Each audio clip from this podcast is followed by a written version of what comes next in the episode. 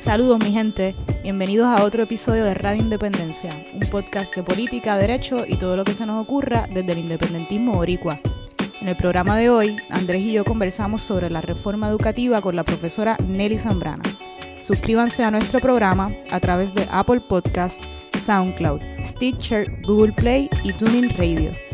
Y síguenos en nuestras redes sociales para mantenerte al día sobre lo que pasa en Puerto Rico. Que lo disfruten. Bienvenidos a otro programa de Radio Independencia. Siempre con ustedes acá Adriana y el compañero Andrés González. Saludos, mi gente. Esa introducción te quedó bien, bien tipo locutor. sí, sí, medio clichoso. le estoy cogiendo el, el waving. Sí, ahí salió bien natural que sonó. Nada, eh, como ya dijimos en la introducción, en el programa de hoy vamos a estar discutiendo sobre la reforma educativa que anunció el gobernador hace casi exactamente un mes. la reforma educativa del gobernador está basada en dos pilares, podríamos decir, principales, que son los que vamos a estar eh, en los que vamos a estar enfocando el programa de hoy, que son las escuelas charter, el modelo de escuela charter y los vales educativos, eh, que ya anteriormente declaró inconstitucional el Tribunal Supremo de Puerto Rico nada, sobre eso vamos a estar discutiendo con más detalle durante el programa. Y el en qué proceso se encuentra esta reforma educativa, pues todavía está en discusión en la Asamblea Legislativa, eh, en vistas públicas en Cámara y Senado. Hay diversas posturas. en la mayoría de los casos, pues el magisterio se opone al proyecto y el gobierno y las entidades educativas privadas eh, lo apoyan. ¿Qué propone esta reforma?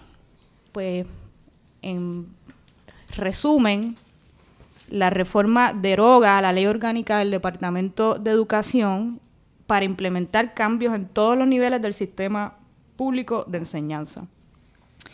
Y hoy tenemos a la profesora Nelly Zambrana, Nelly, eh, tengo aquí una bienvenida a Radio Independencia. Gracias. La profesora Nelly Zambrana Ortiz, me corrige si me equivoco en alguno de los casos, es profesora del Departamento de Fundamentos de la Educación de la Facultad de Educación de la UPR en Río Piedra. Río Piedra.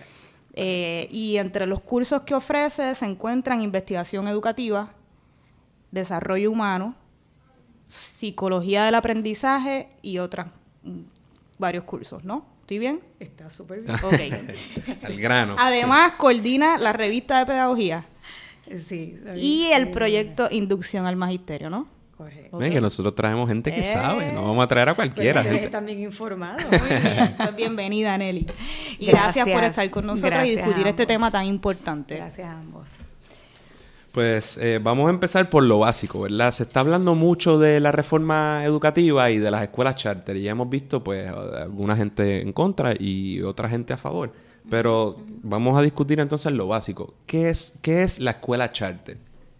Bueno, las escuelas charter son escuelas eh, que corren con fondos públicos eh, y que no tienen las regulaciones estatales, eh, ¿verdad? O, gubernamentales que tienen las escuelas públicas y que tampoco pues eh, tienen regulaciones laborales eh, que a su vez pues puedan cobijar a, los maestros y a las maestras y a cualquier otro personal. están autorizadas por, en este caso, ¿verdad? Hablamos de los estados porque el modelo charter pues lo es un modelo norteamericano. En Puerto Rico pues no hablamos de Estado eh, y esperemos que no tengamos que hablar de Estado nunca. Eh, pero sería autorizado por eh, la figura del Estado, es decir, la figura del gobierno, para correr con fondos públicos, sin embargo, estar administradas por entes que no son del Ministerio Público o del interés público. Así que eso sería básicamente en las escuelas charter. Pero hay que, ¿verdad? hay que también ver que eh, desde que se inician eh, históricamente Estados Unidos, pues digamos, la idea, el concepto viene iniciándose como en los años 50 y 60. Hasta acá pues, se, han visto una diversidad de, escuelas charter. Básicamente hay, hay dos tipos de básicas de, escuelas charters. Están las escuelas eh, charters que están para eh, hacer capital, para ganar dinero, las profitable, las que van a eh, tienen interés en, el lucro, en lucro, correcto. Y otras que no necesariamente están mirando ¿verdad? el lucro, pero que no son eh, no son administradas por entes, eh, un ente público, sino por eh, organizaciones sin fines de lucro organizaciones este, sociales o fundaciones, que ciertamente, aunque no son con fines de lucro, sí necesitan un capital para operar y las personas que las operan y que tienen este, unos puestos directivos sí necesitan un sueldo, si hace falta un sueldo para y, esas Y sobre eso, que es un quizás un error común, ¿verdad? Una formalmente una organización sin fines de lucro pues tiene que cumplir con ciertos requisitos legales a cambio de que el Estado le conceda ciertos beneficios contributivos y de otra índole. Y lo que las caracteriza en gran medida, ¿verdad? Es que no emiten acciones de capital, no se emiten dividendos y al final del año no se reparten ganancias. Sin embargo, la verdad, no hay unos límites en cuanto, unos límites claros en cuanto a, a los topes, por ejemplo, salariales, y por eso uno, usted puede tener un CEO o lo que sea, de una, ganando literalmente un salario millonario. Así que, ojo con ese dato, porque non-profit no es igual a que no haya el billete corriendo. Claro, exacto. Por eso es que pues, es bueno que lo hayas aclarado desde el punto de vista legal, que ciertamente no es, el, no es muy fuerte, pero ciertamente sí. Y entonces esas son como que las dos grandes... Eh, clasificaciones. Como te digo, hay, la historia pues habla de, eh, de que inicialmente este es un concepto que lo trae un eh, economista eh, de nombre Milton Friedman. Entonces él trae este concepto los años finales de los 50 y principios de los 60 en, aras de trabajar con un, con un elemento de efectividad y ver el, funcionamiento de las escuelas públicas en Estados Unidos eh, de una manera más efectiva y costo efectiva, que básicamente ¿verdad? es el porte estandarte del, del, elemento económico, eh, que sean costo efectivos eh, y que donde se espera también verdad que, que esa costo efectividad pues se dé a raíz de pues unos, eh, unos manejos, un management, ¿verdad? Una, unas ciertas economías aquí y allá, porque para que la cosa sea costo efectiva, tú tienes que empezar a mirar eh, dónde tú eh, haces tus ahorros y tus economías, pues para tener un rendimiento. Y eso no necesariamente, de hecho, no necesariamente es que eso no lo podemos aplicar al, a la parte, a lo que es la educación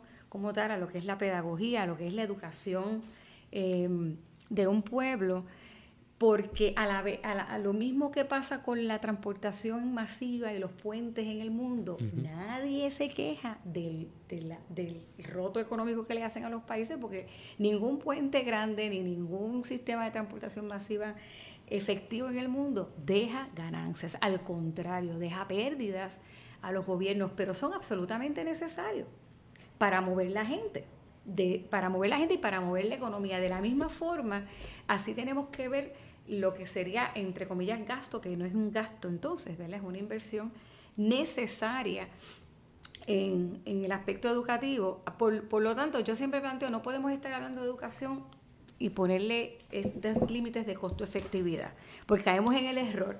Eh, y tiene que costar, y probablemente hay unos frutos que no se van a estar viendo de inmediato en unas áreas. Por ejemplo, tú no puedes plantear costo-efectividad de cuando estás educando niños con necesidades especiales eh, o con retos especiales, porque precisamente se trata de pequeños progresos eh, para eventualmente tener ¿verdad? una mejor calidad de vida, para tener este, una, una independencia, una autonomía. Eh, y que cada niño y niña pues se desarrolle según su potencial y de la misma manera ¿verdad? con otros niños. Así que tú no le puedes poner una cuestión de costo efectividad a la educación eh, y sin embargo, pues ese es el modelo que está imperando aquí. A costa de, esa, de ese planteamiento, entonces es que se plantea, pues vamos a hacerlo más efectivo y vamos eh, a, eliminar esas barreras y esas, este, eh, esas regulaciones, esos beneficios, esas, esos costos que, que, se dan en la educación eh, haciéndolo de la manera en que el mercado y las leyes del mercado operan. Así que, pues de entrada tenemos que mirar que esto es un modelo que se viene, se viene gestando con esa visión. Y entonces, en cuanto al funcionamiento, digamos, específico de la ley, si yo, por ejemplo, tengo una, un kiosco, tengo una escuela y quiero convertirle en charter, eh, la ley crea ahora, ¿verdad? Lo que llama unas entidades educativas certificadas eh, y, que básicamente, y me corrige si has tenido oportunidad de ver la ley, ¿verdad? Solicitan entonces a un autorizador, ¿verdad? Que puede ser más allá del Estado.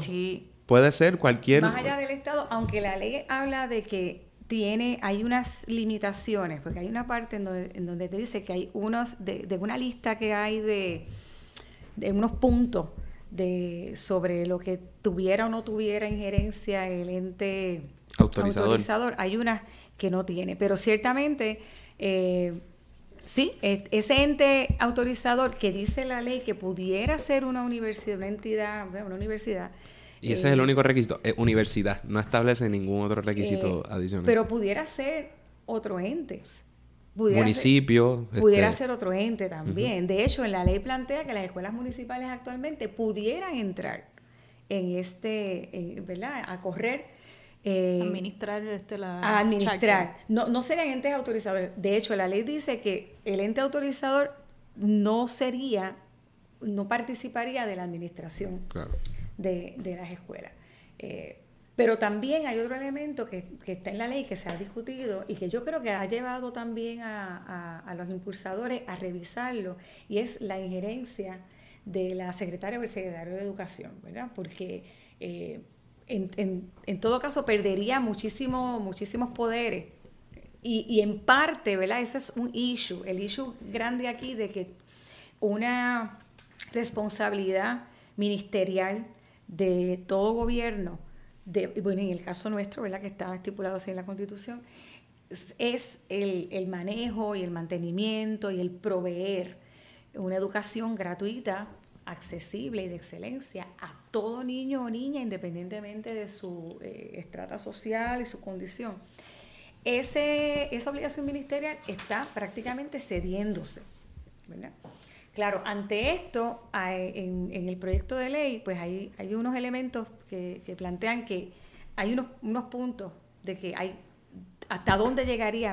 Ese, ente regulador y, se le siga escribiendo al secretario cierto, un poquito de más poder.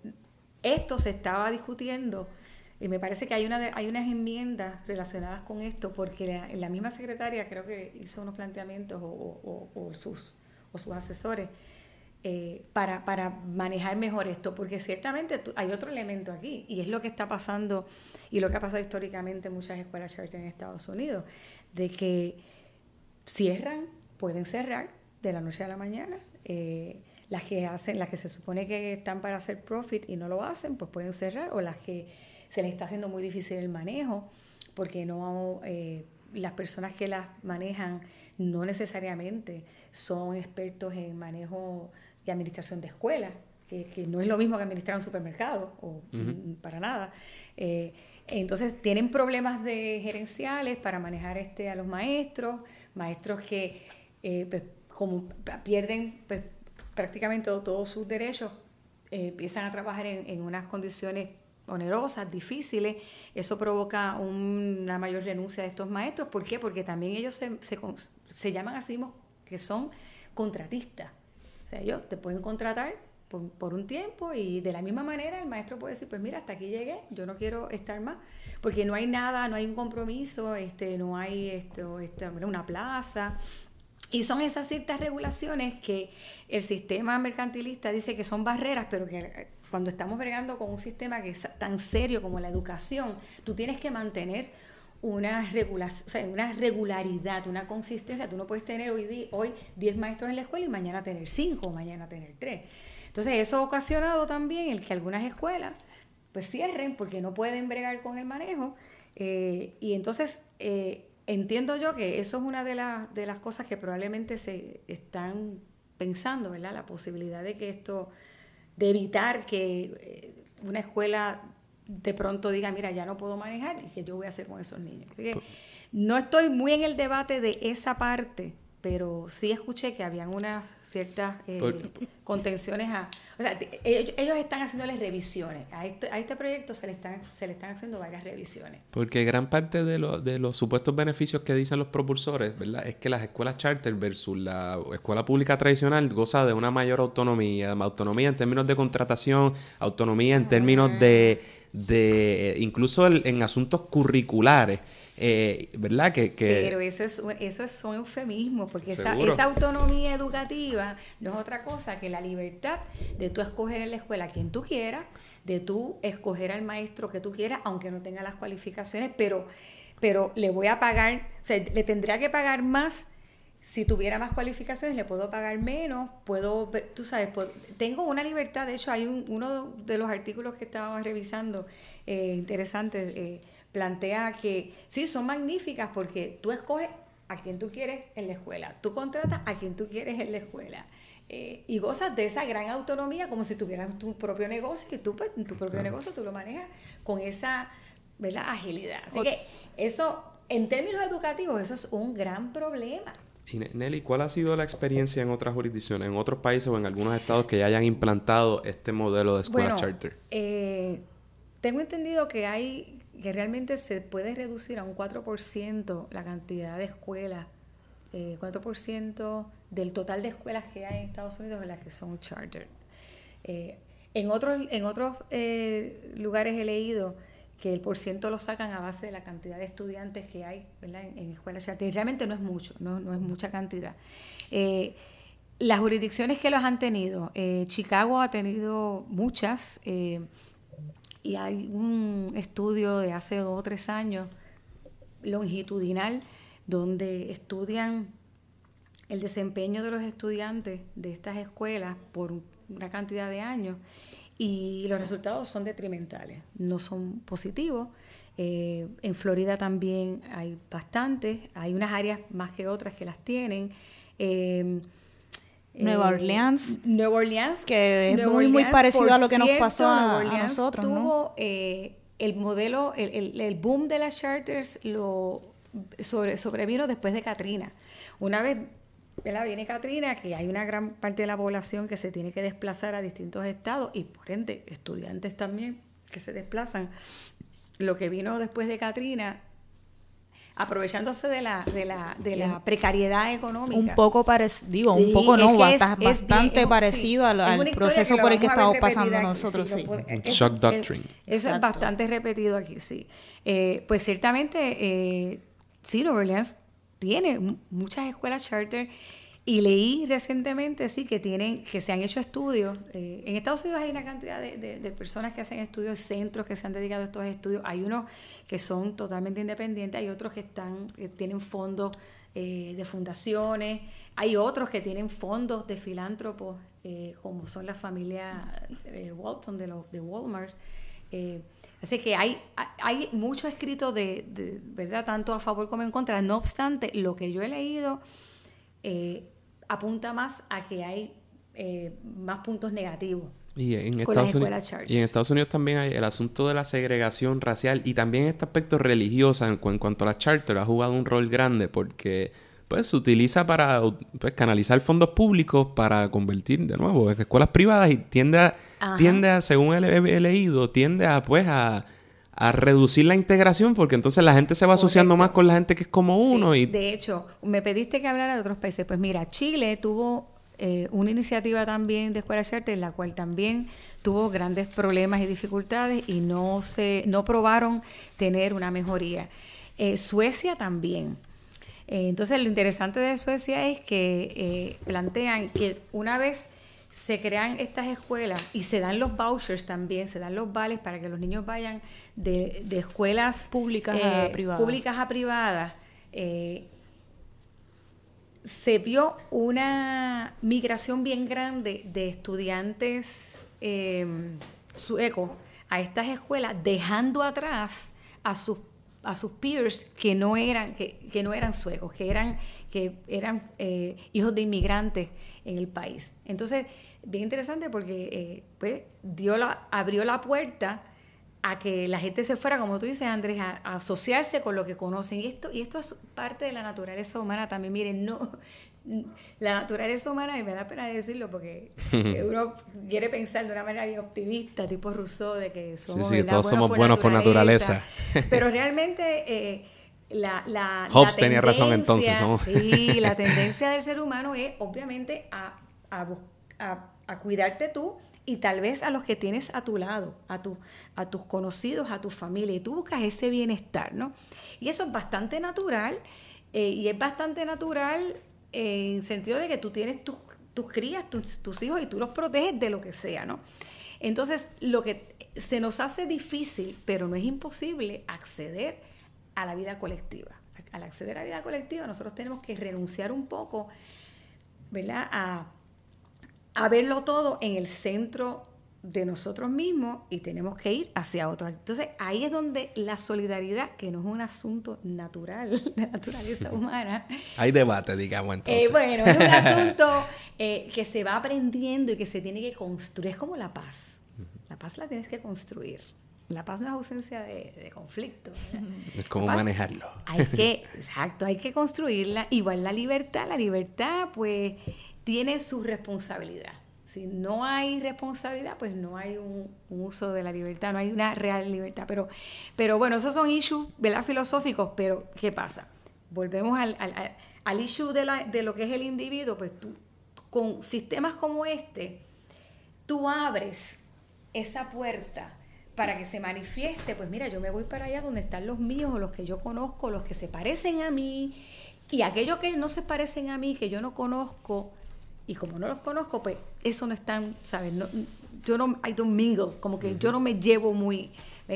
Abres la puerta. Cuando la educación es pública, no sectaria, que no discrimina, tú puedes tener en un mismo salón a un niño y a una niña, a un ateo, a un católico, eh, a una persona de una nacionalidad u otra nacionalidad, eh, incluso personas con diferentes, de diferentes tratas sociales. Si nosotros quisiéramos la escuela que verdaderamente ¿verdad? mejoraría la vida de los pueblos, eh, entonces buscar, no buscaríamos estos subterfugios, charters y vouchers para decir que hay que hacer una educación mejor. Vamos a arreglar, o sea, ¿cuáles son los problemas de fondo?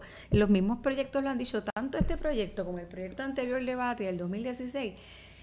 Eh, no hablaban de que la, la, la, ley 149 era mala, ni mucho menos, es que no tenía suficiente garra o suficiente fuerza, porque la ley 149 provee para muchísimas de las cosas que se plantean como es la integración de las comunidades, los padres en los consejos escolares, eh, las escuelas de comunidad, la autonomía de las escuelas, eso está, eso ha sido varias de las em, enmiendas que se le han hecho, que en este proyecto despectivamente le llaman parchos. En este proyecto hablan de una de, de, la 149 que está llena de parchos, pues esos parchos, como ellos le llaman, han sido enmiendas que se han dado desde, desde el año después desde se, fue del 1999, desde el 2000 han habido muchas enmiendas, porque se ha visto que la plataforma filosófica de la reforma actual es, ¿verdad? es la que queremos y tiene un espíritu extraordinario. Y hay que, obviamente, a la altura de los tiempos, ir, incorporando eh, pues elementos que la hagan dinámica y que, y que la hagan eh, efectiva. efectiva. Es que ese, ese, es un gran problema de este gobierno y de, bueno, y de los gobiernos anteriores aquí en Puerto Rico, y es que confunden digamos, la cuestión, eh, la estructura, ¿verdad? Y con la mala ejecución e implantación que ellos mismos han llevado por décadas. O lo mismo que estamos viendo con la Autoridad de Energía. Idéntico. O sea, tú, dañas, destruyes un, instrumento público, una institución pública que era de calidad y cuya naturaleza no tiene por qué ser mala, sino todo lo contrario. Y luego, y, luego lo excusa y, dice, no, es que es público, privado, va a ser mejor. Es que ha sido mala, es que, es que ha demostrado ser y yo, cuando hablan de que ha demostrado ser ineficiente, eso hay que cuestionarlo.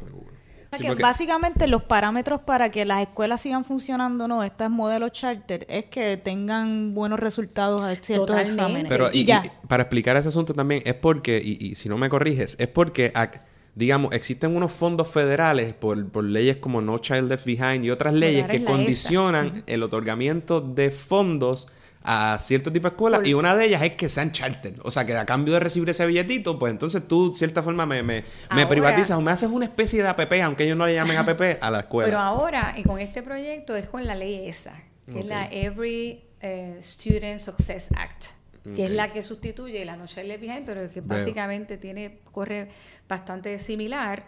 Eh, y que ciertamente para que nosotros podamos acceder a estos fondos como, eh, ¿verdad? Si fuera lo que nos va a salvar eh, eh, a Puerto Rico, cuando sabemos que por cada dólar que viene de ayuda federal se van cuatro de diversas maneras, ¿no? Así que tenemos que también evaluar, lo que pasa es que eh, hay tanta demagogia en ese sentido, pero si de, si, si de verdad miramos el efecto detrimental de tener que em, subyugarnos a una cantidad de fondos que de todas maneras la ley te dice cómo los tienes que trabajar y que por eso pues tienes que ver a ceñirte a esos títulos y a, esa, a, esas regulaciones. Vaya, vaya que ellos también dicen que no quieren regulaciones, pero sí, eh, las regulaciones federales ahí las vamos a cumplir, pero no queremos regulaciones en cuanto al ambiente y de otro tipo de cosas. No, no queremos que nos regulen, que los maestros tengan uniones, no queremos que hayan, eh, que los maestros tengan beneficios como eh, días por enfermedad, maternidad, que de hecho aquí hay escuelas municipales eh, que pues lamentablemente los maestros pues son contratistas, volvemos, funcionan prácticamente como, como modelo.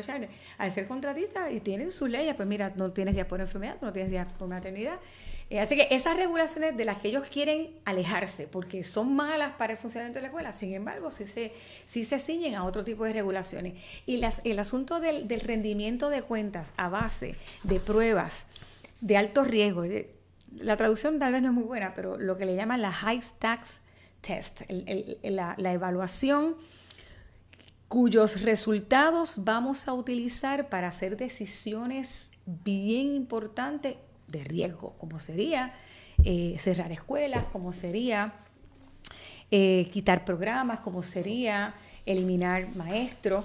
Eh, e, esa, ese es el testing, ese es la, el tipo de, de, prueba que no es porque sea estandarizada, porque hay pruebas estandarizadas que no se usan con ese fin, pero estas se usan con ese fin. Entonces son altamente costosas, son en masa, son grandes, es sumamente difícil que se puedan alinear los currículos con este tipo de pruebas. Y lo peor es que son pruebas que al evaluado, que son los niños, no les da ningún beneficio. No es como el examen que trae el maestro, que el beneficio es, ah, si yo estudio voy a salir bien, voy a tener una A, una B, tengo una nota, es algo tangible. Los resultados de estas pruebas no se traducen en resultados tangibles para el evaluado que es el que nos tiene que preocupar, sino que se traducen más en unos elementos de punitividad, en, ¿verdad? En, ponerle más restricciones a las escuelas, en, que no vengan fondos eh, o que vengan más fondos en el, caso de que si yo tengo eh, un estudiantado que está eh, muy bajito, pues entonces yo voy a aumentar la cantidad de fondos hasta que esto me llegue mejore los niveles. Y es una gran hipocresía y es una gran contradicción. Y antes de entrar en el tema de los vales educativos, yo quería preguntarle, no sé si es una pregunta que usted me pueda contestar, pero como profesora de la UPR, ¿cuál ¿Hay algún tipo de postura que haya asumido el personal docente de la universidad en cuanto a esta reforma educativa? ¿Hay algún consenso o...? Sabíamos que esto venía y de hecho la facultad se había estado moviendo en distintas actividades de, con comunidades, eh, entre nosotros mismos hablando, pero nunca se hizo una, una reunión de facultad para discutir el issue. No obstante, cuando sale la noticia, sale el proyecto, y sale la noticia de que el presidente de la Universidad de Puerto Rico, el doctor Hillman, y el doctor Alomar, que es el presidente de la Junta de Gobierno, apoyan el proyecto totalmente e incluso dice que, que ya la Universidad de Puerto Rico maneja escuelas charter, lo cual es incorrecto porque las escuelas laboratorios no son escuelas charter. De hecho, en la, hay una, alguna literatura que, que usa las escuelas laboratorios como ejemplos de lo que puede ser escuela charter para la innovación. Pero en el caso de nuestras escuelas, no lo son y nunca lo fueron y no lo serán, porque nacen de la necesidad que tiene la, la Facultad de Educación, en aquel tiempo llamado Colegio de Pedagogía, de tener centros de práctica para sus maestros. Eh, eh, así que, aclarando ¿verdad? ese punto, la, desinformación que dejaron ver tanto el presidente de la universidad como el presidente de la Junta de Gobierno, pues nos, nos, molestó muchísimo porque pues fueron este, declaraciones públicas y en la prensa escrita que denotaron que no, se nos consultó para nada eh, esa, esa decisión. Entonces, después de eso, la semana luego de ese anuncio, nuestros dos decanos, el decano en propiedad Ruame Torres, que es decano hasta este viernes, eh, y la decana Loida Martínez de Asuntos Académicos, ambos participaron en un programa radial. Cuando se publique este programa ya no va a ser decano. Exacto. ambos hicieron una, una, un programa radial en Radio Universidad donde expresaron eh, su rechazo al proyecto eh, y pues plantearon ¿verdad? La, la las dificultades que esto va a traer, no solamente dificultades, una, una, una, eh, una debacle terrible en lo que sería el, la educación pública en Puerto Rico y el taller de la universidad, porque nosotros preparamos maestros, no solamente en nuestra universidad, el, sistema UPR tiene eh, prácticamente siete de sus recintos preparan maestros y si no los preparan en el bachillerato completo, eh, los preparan parcialmente y luego completan en, en otro recinto que sí tenga eh, eh, el programa completo. Hablando de universidades privadas también que preparan maestros. O sea, esto es, es, un golpe bajo para el taller universitario que prepara maestros también. ¿Por qué? Porque el proyecto liberaliza tanto, tanto y lo pone tan... Eh, tan menguado. Sí, tan menguado eh, la preparación de los maestros, que, que incluso plantea, mira, eh, no necesariamente tienen que, ceñirse por una por la certificación de maestro como la tenemos actualmente. Así que ellos hacen unos planteamientos importantes allí y luego sale la promoción de nuestro foro del 13 de, marzo, del próximo martes, eh, llamado Privatización y Reforma educativa, estudios. Hoy, porque cuando salga el programa va a salir. Exacto, pues, pues privatización y reforma educativa, estudios, tendencias y debates, es el título del foro. Es una eh, es un foro eh, que es posible por el esfuerzo del Instituto de la Nueva Escuela en la Universidad de Puerto Rico, que traen al doctor Samuel Abrams, el director de la, del Centro Nacional para el estudio de la privatización de la educación del, Teachers College en Columbia University. Eh, hay un panel que va a acompañar al, al, ponente principal y este panel lo componen Melanie Mercado, que es estudiante graduada de educación y también de la Escuela de Derecho, Ana Elvia Quintero, profesora de Ciencias Naturales, eh, Ruamé Torre González, profesor de la Facultad de Educación, eh, que ya no será decano en ese momento, eh, William Vázquez, que es profesor de, profesor de la Escuela de Derecho. Eh, cuando sale toda esta promo, eh, pues interesantemente hay una, hay una sacudida. De pronto se dan cuenta en las altas esferas del, de la universidad que la Facultad de Educación tiene algo que decir. Ahí está. y entonces ahí está. Nítido. Antes de irnos, me gustaría hablar un poco, ¿verdad?, de, la otra gran fase de la reforma. O, digo, no, quizás una parte no tan grande, pero de la ley, ¿verdad? Pero es algo a lo que se le ha dedicado mucho. Y me refiero a lo que se está llamando por ahí lo de los vales educativos. Esta propuesta no es nueva, hace más o menos 20 años, como para el 93, por ahí. Eh, el, padre del hoy gobernador presentó una ley que, era básicamente, era una ley especial que básicamente regulaba eh, exclusivamente el asunto de los vales educativos y cuya letra es básicamente idéntica a las disposiciones que contiene la reforma educativa sobre este asunto. Hoy, en vez de vales educativos, se les llama una especie de certificado, eh, pero es lo mismo. ¿Y en qué consiste? Pues básicamente había cuatro modalidades. Una de estas es la problemática, ¿verdad? La o digamos, la que más se menciona por ahí, que eh, básicamente, para decirlo de manera bien facilita, es que el Estado le dé chavo, ¿verdad? Le dé unos certificados y le dé unos recursos a los estudiantes quizá con, ciertos estudiantes que tengan ciertos talentos o lo que fuera, para sacarlos del sistema público y llevarlos a escuelas privadas. Eso Eh, en el 94 el Tribunal Supremo de Puerto Rico lo declaró inconstitucional. Bueno, ¿por qué? Porque la Constitución de Puerto Rico. Dice que habrá un sistema de instrucción pública el cual será libre y enteramente no sectario.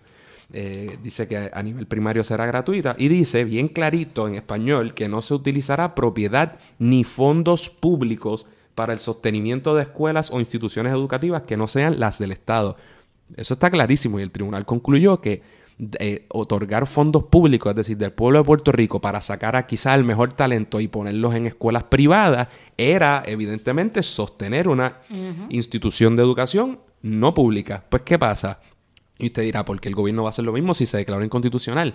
Bueno, pues el hijo del padre de aquella ley presentó lo mismo porque supuestamente amparándose en que hubo unos cambios en la jurisprudencia federal, lo cual es disparate porque los fundamentos que dice son malos y porque en realidad lo que está diciendo es, mira, la composición del Tribunal Supremo cambió y ahora lo controlan jueces nombrados y confirmados por el Partido Nuevo Progresista. Y es de suponerse que una vez esto se eh, impugnen los tribunales, el Tribunal Supremo cambies de opinión y, ¿verdad? y ahora valide constitucionalmente pues este, este tipo de medidas. Eh, y sobre, sobre ese, esa nuevo, ese nuevo mecanismo que se está hablando en los círculos ¿verdad? educativos. Te quería comentar un poco, como hablaste del asunto eh, legal y político, que en Estados Unidos se da ese fenómeno de que en, las, en los estados han sido, por, por lo menos en la, la documentación que yo he leído, de que en cada, cada gobernador republicano se ha encargado de que su legislatura pase legislación tanto para charters como para, para los vouchers, para los vales. Este, aún, y esto, esto también, eh, o sea, es la, una historia que se repite, aún cuando hay jurisdicciones que explícitamente prohíben, como en el caso de Nevada y de Indiana, que prohíben que a expensas de fondos eh, públicos se nutran, ¿verdad? O se, o se sostengan escuelas que no sean públicas, como escuelas religiosas y demás. Así que esto eh, se convierte en una lucha de, legal en los tribunales em, para, para un fin. Yo, yo quiero mencionar algo que, que es bien importante que, lo, veamos, y es cómo, cómo, cómo se nombran estas escuelas charter y los vouchers, cómo, los eh, adeptos a esto le llaman. Ellos nunca van a decir que quieren privatizar escuelas públicas. Ellos dicen, nosotros queremos salvar a los niños pobres de que fracasen en las escuelas.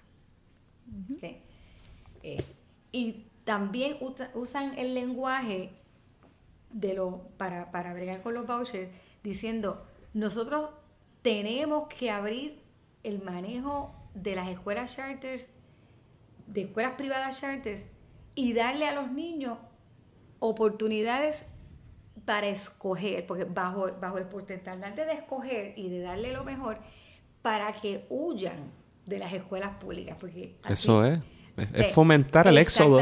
Tenemos que proveer los vales para que las familias pobres puedan escapar de la escuela pública, como si fueran lugares terribles. En vez de invertir ese mismo dinero en el sistema público. Exacto, que escapen de ahí. Y técnicamente, bueno, ahora, como dicen los muchachos, literalmente se van de la pública a otros, a, las escuelas privadas, con fondos de la pública, lo que hace que tú te sangras. Claro, y el que se quede, ¿en qué condiciones se va a quedar en una escuela con menos recursos? Y luego, nuevamente, en este tipo de, de asunto de, del choice y de aunque esta mamá con un niño que tenga epilepsia cerebral quiera irse a esta escuela, pues mira, no, la van a, no lo van a admitir porque esa escuela no tiene las facilidades, ni tiene el personal, ni te acuérdate que son contratistas y ellos nuevamente van a montar la escuela que ellos quieren manejar y que ellos puedan manejar. Manejar eh, casos excepcionales es bien difícil, que en vez de mirar lo que puede costar eh, educar a un niño con necesidades eh, bien grandes, como unas sillas de ruedas especiales, como una tecnología asistiva especial, con algunos aditamentos especiales. Eso hay que verlo en el contexto de, que tenemos el progreso en nuestras manos, tenemos la tecnología, tenemos que usarla para impulsar, ¿no? Pero como de inicio es costoso, ese niño no va a entrar. Así que tenemos el problema de que sí, tenemos este lema del choice, pero no todo el mundo va a tener el choice. Pero claro, y, además el sistema de escuelas públicas tradicional no impide, no prohíbe la escuela privada. O sea, el choice está ahí, pero le está quitando un choice bueno, que es la escuela pública y financiada adecuadamente para que... Claro. y esa es la precisamente uno de, los de las grandes este, batallas que lleva el magisterio en Puerto Rico. Estamos desangrando algo que de todas maneras ya estaba desangrándose por la por la dañina politización y por la lo que pasa en todas nuestras agencias. Claro, oye, es una historia que se fondo, la, la, la, fiebre no está en la sábana.